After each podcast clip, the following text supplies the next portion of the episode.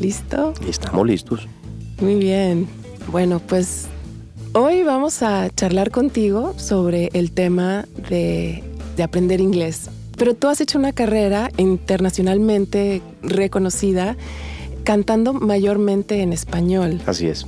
Entonces, ¿crees que esto te hace la persona perfecta o la menos apropiada para esta entrevista? Pues a ver, yo creo que mm, es particular, sobre todo por la historia que yo tengo con el inglés, ¿no? O sea, quiero quizá tocar la guitarra en inglés y muy influenciado por la música americana, europea, pero siempre buscando tratar de cantar en, en- en mi idioma original, ¿no? que es el español. Welcome. Bienvenidos y bienvenidas a Relatos en Inglés, un podcast de Duolingo. Soy Diana Gameros. Hoy tenemos un episodio muy especial. Juan Esteban Aristizábal Vázquez, o Juanes, como se le conoce en todo el mundo, no necesita presentación. Su música, que incluye éxitos como Camisa Negra y Fíjate bien, ha triunfado en América Latina y todo el mundo durante los últimos 20 años. Pero, a pesar de que Juanes ha logrado fama internacional cantando en español, aprender a manejarse en el mundo de habla inglesa fue fundamental para su éxito. Y como muchos de nosotros, tuvo que esforzarse para aprender el idioma.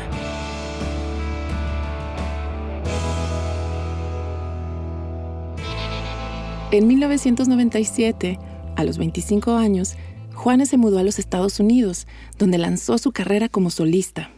Pero en ese momento, él apenas hablaba inglés. Cuando era niño en Colombia, aprender inglés no era algo que le pareciera muy necesario.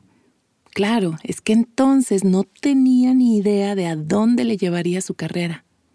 Realmente no tenía ninguna conexión con el inglés, excepto un par de discos que estaban en mi casa de, de Rolling Stones y de los Beatles, de Let It Be, Let It, Be, um, que era como lo único que yo escuchaba un poco eh, en inglés, pero en el colegio tenía mis clases de inglés, pero no, era una clase semanal, o sea, realmente no, no tenía la comprensión, digamos, del, del, del aspecto, o sea que empecé más a escuchar música en inglés, de hecho, a los 12 o 13 años. Realmente ese es el primer, digamos, acercamiento a escuchar música en inglés. Mm, Yo tengo unos recuerdos de terror de mis clases de inglés y me, me, me da mucha curiosidad saber si tú tienes algunos recuerdos de esas clases que tenías. ¿Recuerdas de tu profesor, Claro. profesora? Sí, sí, sí, sí. Eh, recuerdo a mi profesor muy querido, Elkin se llama, todavía estaba en el colegio. Em, la verdad que era como, éramos 45 personas. Entonces imagínate eso, 45 personas ahí en esa clase, tratando de aprender inglés, pero ninguno sabíamos nada de inglés. Eh, Yo creo que él hacía un esfuerzo gigante por enseñarnos. Pero era una hora, día, una hora semanal, pues, o dos horas semanales, eso no es suficiente, ¿sabes? De pronto sí alcanzamos a aprender algunas cosas, pues el, verbo to be, algunas cosas de, digamos, de- de vocabulario, pero la verdad que no, no, estaba como en otra cosa. Yo estaba en otra cosa. Sin duda, la otra cosa en que Juanes estaba enfocado era la música. Comenzó a tocar de pequeño con su familia y ya en el colegio había formado una banda con unos amigos llamada Equimosis. Tocaban rock y metal, inspirados por artistas de la época que cantaban en inglés. Yo empecé a escuchar, por ejemplo, Black Sabbath, Led Zeppelin, Pink Floyd, eh, Bruce Springsteen, eh, Van Halen, Kiss, Slayer, Se- Sepultura, Metallica, todas esas bandas. eh, no entendía nada. Pero me amaba la música, amaba lo, lo que yo sentía, cuando, lo que siento, porque todavía los, los escucho. Y lo que, lo que sentía en ese momento con ese lenguaje, digamos, más agresivo y más diferente en ese momento para la música. Hasta, te lo juro que hasta los días de hoy, empiezo como a, a entender muchísimas cosas que antes jamás ni siquiera le ponía pues atención o, o no, o no, simplemente no, no captaba, ¿no? Y de algunas de esas bandas, ¿tú tienes un recuerdo de alguna, de algún pedazo de letra o de algo que te haya llamado y que, Sí. eh, que nos puedas contar? Pues era, era muy divertido porque decíamos entre nos- los amigos cuando hacíamos algunos covers, digamos, de Metallica o de Guns N' Roses o así como estábamos ensayando, pues es una broma, pero decíamos como vamos a, a mascar goma, o sea, a mascar chicle, pues, porque, porque era como ratzer, ratzer, pero realmente yo no sabía lo que estaba diciendo, yo, yo trataba de aprenderme todo esto de, de oído. Y una vez incluso fui yo tan descarado de, cantar eh, Knocking on Heaven's Door en un concierto de, este grupo de rock. Y, pero yo no sabía lo que estaba cantando, tenía la menor idea, te lo juro. Eso era muy divertido, porque era todo aprendido de memoria, eh, fonéticamente, pero no sabía lo que estaba cantando, literal. Y entonces tú sales de Colombia, te mudas a Los Ángeles. Eh, yo quisiera saber qué te llevó a querer mudarte ahí, qué es lo que estaba pasando en el mundo de... Bueno, de en ese Juanes? momento estaba en Medellín con mi, con mi familia, con mi, con mi novia, tenía, era parte de este grupo, pero el grupo de alguna manera estaba como viendo como una, como una muerte natural, ¿me entiendes? Como que estaba ya después de 12 años como desgastada la idea de hacer música, de estar ahí. Y yo me empecé, yo caí en una depresión horrible, como que ya se iba a acabar el grupo y yo tampoco sentía que yo tenía un lugar ahí eh, literal donde podía como verme desarrollado, pues o sea, no, no veía como ningún camino. Empecé como primero que todo me tengo que ir de aquí, me tengo que ir, tengo que irme para Estados Unidos. Eh, tenía mucha angustia porque no tenía dinero tampoco, entonces lo poco que tenía, pues que era mío, digamos, con la computadora, el amplificador, tenía una motocicleta Kawasaki 1000, caseta modelo 72 custom, que la había literal armado con un amigo en un taller. Bueno, lo poco que, que tenía lo vendí, eh, menos mi guitarra y una grabadora Tascam de cuatro canales. Y con eso mmm, me vine, pero estaba muy asustado, sinceramente, muy asustado. ¿Y te viniste solo? Me vine solo, sí, uh -huh. solo, solo. Vine, estuve en Miami tres meses, después en Nueva York como un mes y medio o algo, y después me fui a Los Ángeles y allá me quedé. Me pregunto si pensaste en el hecho de que, pues, que te ibas a incorporar a una nueva cultura, pero sobre todo que ibas a tener que aprender un nuevo idioma. Me sí. pregunto qué, tan, qué tanto pensaste en eso y si, si te metiste a algún curso sí. o qué, qué te hizo. Bueno, mi inglés era realmente muy malo, o sea, cero. Pues podía decir una que otra frase, una que otra palabra, eh, pero no podía armar gramáticamente las ideas y eso para mí era, era horrible. Porque cuando yo llego a este país, llego a Miami primero, obviamente Miami siento que no tengo que hablar inglés literal, que estoy con, con amigos y mucha gente latina que está acá. Cuando me voy para Nueva York empiezo a sentir un poquito más, eh, digamos, esa, esa angustia. Después llego a Los Ángeles y en Los Ángeles definitivamente digo, pues yo tengo que aprender inglés, o sea, no, no puedo porque no, no, no soportaba no poder hablar en una conversación. Cuando caminaba por las calles y veía las tienditas donde veían las tarjeticas recargables de, para llamar, que, es, que es del letrerito que dice se habla español. Como cuando yo veía ese letrerito, a mí me daba como una alegría, como que aquí puedo entrar y preguntarle algo a alguien que me diga a dónde queda cualquier cosa, porque es que no, de otra manera no, no podía, pero eran épocas pues muy difíciles de mucha incertidumbre, ¿no? Porque de los dos años que estuve en Los Ángeles más o menos pues no tenía un contrato disquero ya firmado ni nada con seguridad, era como una espera constante, eh, llamaba a mi casa Collect pues eh, cada domingo, eh, aprendí como a vivir solo y a, y a vivir mucho en silencio. tú eras de las personas que se aventaban a hablar, aunque sabías que te faltaba ¿no? pronunciación o gramática, eh, o eras de las que hasta que lo dijeras muy bien te animabas a, a hablar? No, la verdad, pues yo he sido como muy tímido siempre. Entonces cuando tenía que hablar en inglés realmente me sentía muy inseguro, más inseguro. Entonces tendía más como a, sí, a callarme. Y mi manera de aprender fue, pues no tenía dinero para, para, hacer ningún curso ni nada de esto.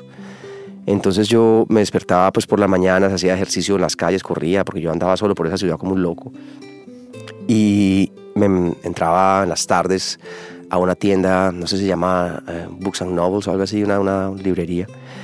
Buscaba la sección de idiomas, buscaba, digamos, libros de inglés-español eh, para, para niños, literal, o sea, lo más básico que yo encontrara tomaba esos, esos, esos, libros, me ponía a estudiar por horas, por horas, por horas, luego terminaba y donde terminaba, pues, digamos, esa página, metía un papelito o doblaba la, la hoja, ¿sabes? Un poquito, la volvía a cerrar el libro y lo metía justo en ese huequito donde lo, de donde lo había sacado el libro. Y al otro día llegaba, buscaba la sección de idiomas, encontraba el mismo libro, volvía y abría y encontraba el papelito. Yo me moría de la risa. Yo decía, esto es muy loco. o sea, nadie ha tocado este libro desde ayer que yo estaba aquí. Listo. Me sentaba y seguía, y seguía, y seguía. No, año 96 o 97 creo que empezó a salir AOL y el internet y toda esta conexión, pues tú sabes, pero antes de eso, pues, nada. Sí, ahora podríamos valorar el, el o podríamos agradecer el, el, valor que tienen ahora, ¿no? Que No, pues, tenemos todo en el teléfono, Es una estas locura. aplicaciones como Duolingo. Es una locura, no. Además, Duolingo, yo, yo recuerdo que, bueno, cuando me, me contaron que íbamos a hacer esto, pues con Duolingo, yo me puse muy feliz porque yo pues, recuerdo de años, es que no sé qué año, 12, 13 años por ahí, yo no me acuerdo que bajé la aplicación y que, que de hecho me encantaba, pues eso, asociar la, la, la imagen con la acción y con la, como muy didáctico, muy lúdico, digámoslo así, muy lúdico. Y eso me pareció súper cool. En el 2000, Juanes lanzó su primer álbum como solista. Se titulaba Fíjate bien. Y ahí le empezó a ir muy bien. En solo un año obtuvo siete nominaciones y ganó dos Grammys latinos. Y todo ese éxito le hizo replantearse la necesidad de mejorar su inglés. Digamos que ya cuando comienza la- en el año 2000 la carrera y empezamos a viajar mucho y después en el año 2002 también vamos a Europa, a otros países, pues eh, donde la única manera de comunicarte era en- por inglés, pues entonces como que ahí sí, sí me puse ya moscas, pues como pilas con, con tratar de aprender más. Pero sí sentía pues limitaciones eh, en temas de, no sé, de poder hablar con otro productor o expresar mis ideas cuando tenía que hacerlo. Me acuerdo la primera vez que estaba en Los Ángeles y me encontré con Paul Stanley en una sala de ensayos. Paul Stanley, el vocalista de Kiss. sí, y, ¿sabes? Era como muy limitado, pues. I am from Colombia, I am a musician too. Cosas así, ¿no? I love your music. Y, pero no podía pasar de ahí, ¿me entiendes? O no, de frases muy concretas. Y eso me pasó muchas más veces. Si pudieras regresar el tiempo, ¿qué le dirías ahora a Paul Stanley? A Paul Stanley. Le diría, le diría que cuando yo estaba en el colegio, en el grado tercero de bachillerato, yo solamente escuchaba música popular latinoamericana, era todo lo que yo escuchaba, no tenía ningún mundo más. Y un amigo mío del colegio, que, que estaba en mi salón, que tocaba batería y cantaba, eh, me dijo, hey, tienes que escuchar esta banda, Kiss. Entonces me dio un cassette de Kiss y empecé, empecé a escuchar Kiss, me, me pareció una locura, no, o sea, era demasiado emocionante. Yo fui a verlos en Los Ángeles en el año 96 cuando se, se volvieron a maquillar la cara después de mucho tiempo. Y pues fue como esas primeras bandas de rock que yo, que yo escuché, por- porque mi amigo me, me- presentó como eso. Entonces cuando yo me encuentro este personaje ahí, yo le hubiera querido contar todo, pues no, no podía, no tenía cómo. ¿Tienes recuerdo de tu primera entrevista que diste tú en, en inglés? Sí, sí, yo creo que, bueno, hay una cosa que me, que me angustia mucho las entrevistas en inglés y es cuando son por teléfono. Porque cuando yo estoy con la persona y nos podemos hablar, es como que si me equivoco en el inglés, de pronto puedo como encontrar una manera más fácil de, de- de comunicarme. Cuando es por, por el teléfono, es horrible, horrible. Pues los phones que le dicen es, no, eh, cuando toca un phone en inglés a mí me angustia. Y sobre todo al principio, estábamos en una gira, año 2000, estábamos en la gira del Watch a Tour y era la primera vez que me habían nominado para los Grammys, entonces todas las entrevistas eran todos los días, todo el día, a toda hora. Y, Y todas en y, inglés. y todas en inglés y todas por teléfono. Digamos que de 10 entrevistas, ponle tú, no sé, que 8 eran por, pues, por teléfono y en inglés. Entonces sí me angustiaba demasiado, me angustiaba mucho, eso era horrible. Porque ahí es donde empecé a buscar como, ok, ¿cómo se dice esto? ¿Cómo se dice esto? ¿Cómo se dice aquello? ¿Cómo se dice esto? Y empecé como a buscar el vocabulario más o menos que me ayudara como a, defenderme en, en las entrevistas. Juanes no solamente se sentía presionado de tener que hablar inglés durante las entrevistas. A principios de los 2000, durante el apogeo de cantantes como Shakira y Ricky Martin, Juanes empezó a tener mucho éxito con sus canciones en español. Entonces empezaron a preguntarle cuándo iba a grabar una canción en inglés. Así que en algún momento de mi carrera yo sí pensaba, bueno, ok, tengo que cantar en inglés y tengo que hacer el crossover y no sé qué, y pa, pa, pa, pa. Pero después en algún momento dije, no, no, no, no, yo no, yo no pues no soy capaz, es muy difícil para mí y no quiero estar cantando pensando en la pronunciación en vez de pensar en lo que siento como en el alma, ¿me entiendes? Esa parte me, me daba mucha angustia, pues me ponía muy mal, la verdad. En el 2015 grabaste a dueto con Tony Bennett, el gran cantante estadounidense, Ujú. y cantaste algunos versos en Sí. inglés. Cuéntanos más Sí. cómo fue esa Ah, bueno, hablando de palabras que me cuestan trabajo, ok. The shadow of your smile. The shadow, the, sh- the shadow of your, of your smile. O sea, todo ese, todo ese tipo de, de mezclas me, me, me costaban. Pero esa fue una, quizá la primera vez que yo yo no estaba preparado para cantar en inglés, ni mucho menos. Pero ese día Tony me dice, hey, cantas todo en inglés, aunque sea cuatro o cinco frases, y yo canto en español. Y bueno, ok, listo, de una, hágale. Y ahí me lancé. No le podías decir que no al maestro no, Bennett. No, olvídate, jamás, jamás. Y me lancé, de loco. The shadow of your smile. Tú sabes, pero en ese momento me costaba mucho trabajo poder decir eso. Ahora ya lo puedo decir. Es como un ejercicio de los músculos de la lengua y cómo tienes que articular todos los labios para que puedas decir esas, esas palabras. Y cuando escuchas la canción ahora o inclusive antes, ¿tuviste algunas revelaciones cuando la escuchaste o algunos sentimientos? Sí, bueno, que la pude haber hecho mucho mejor, mil veces. La pude haber cantado mejor, la pude haber pronunciado mejor, pero es lo que es y me tocó en ese momento y afortunadamente pues conocí a Tony Bennett, la verdad que mm. me cambió la vida mucho. Él me, me regaló un cassette para de ejercicios de canto, porque yo estábamos en el estudio trabajando y le pregunto, Tony, ¿tú qué haces todos los días? ¿Practicas? Eh, ¿Calientas la voz? ¿Cómo? Me dice, oh, sí, claro, claro, give me a moment. Se fue y me trajo un cassette y me lo regaló. Mira, this is my, my gift for you. Ahí lo tengo en mi estudio. Y es un cassette viejísimo, viejísimo, de un tenor italiano. Y son básicamente los ejercicios que, le, que él hacía para, pues, para calentar y para mejorar la, el mid-range de, de la voz de él. Eh, muy bonito. Entonces como que ese momento para mí marcó algo muy hermoso, si me entiendes. Me parece interesante que cuando te decidiste escribir una canción en inglés, ya habías estado 17 años en los Estados Unidos. ¿Qué fue lo que cambió en ese momento o cómo supiste que estabas listo para escribir en inglés? Sí. Mi primera canción que grabé en inglés y que fue pues publicada en un álbum fue hace realmente 7 años o 8. Se llama Goodbye for Now y la compuse con Puber, que es un compositor americano que soy muy fan de él. Pero no la hice pensando, ok, es que porque voy a grabar en inglés, esto me abre más puertas. No, al final me di cuenta que, que eso no, era necesario en estos días de hoy con tanta, digamos, tecnología y manera de, de, consumir la música. Pero qué chévere poder, poder conectarte con otras personas, no solamente con la música o la melodía, sino con, con las palabras también. Recuerdo mucho cuando estaba grabando, que era, sabes, grabando la canción y Um, por ejemplo, frases como Let's say goodbye, uh, let's say goodbye for now. Por ejemplo, let, let's say goodbye for, for, for now, for now. Sí, ahora, ahora lo puedo decir mejor, pero cuando estaba grabando es, lo escuché, se escucha más como let, let's say goodbye for now, for now. ¿Me entiendes? Y por más que me corrige, for, no, for, for, for. ese, ese tipo de sonidos que son tan complejos para nosotros porque no estamos acostumbrados. Pero esa fue como la primera vez que me, que me puse como la tarea de, de hacerlo.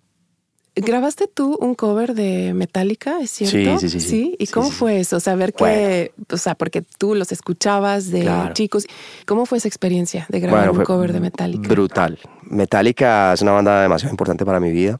Y haber grabado esta canción de Enter Sandman fue de locos, muy emocionante. Me encontré el track de la voz de James Hetfield en YouTube como mm, solamente la voz. Y me senté a escuchar eso, aunque lo había escuchado por 30 años, te lo juro.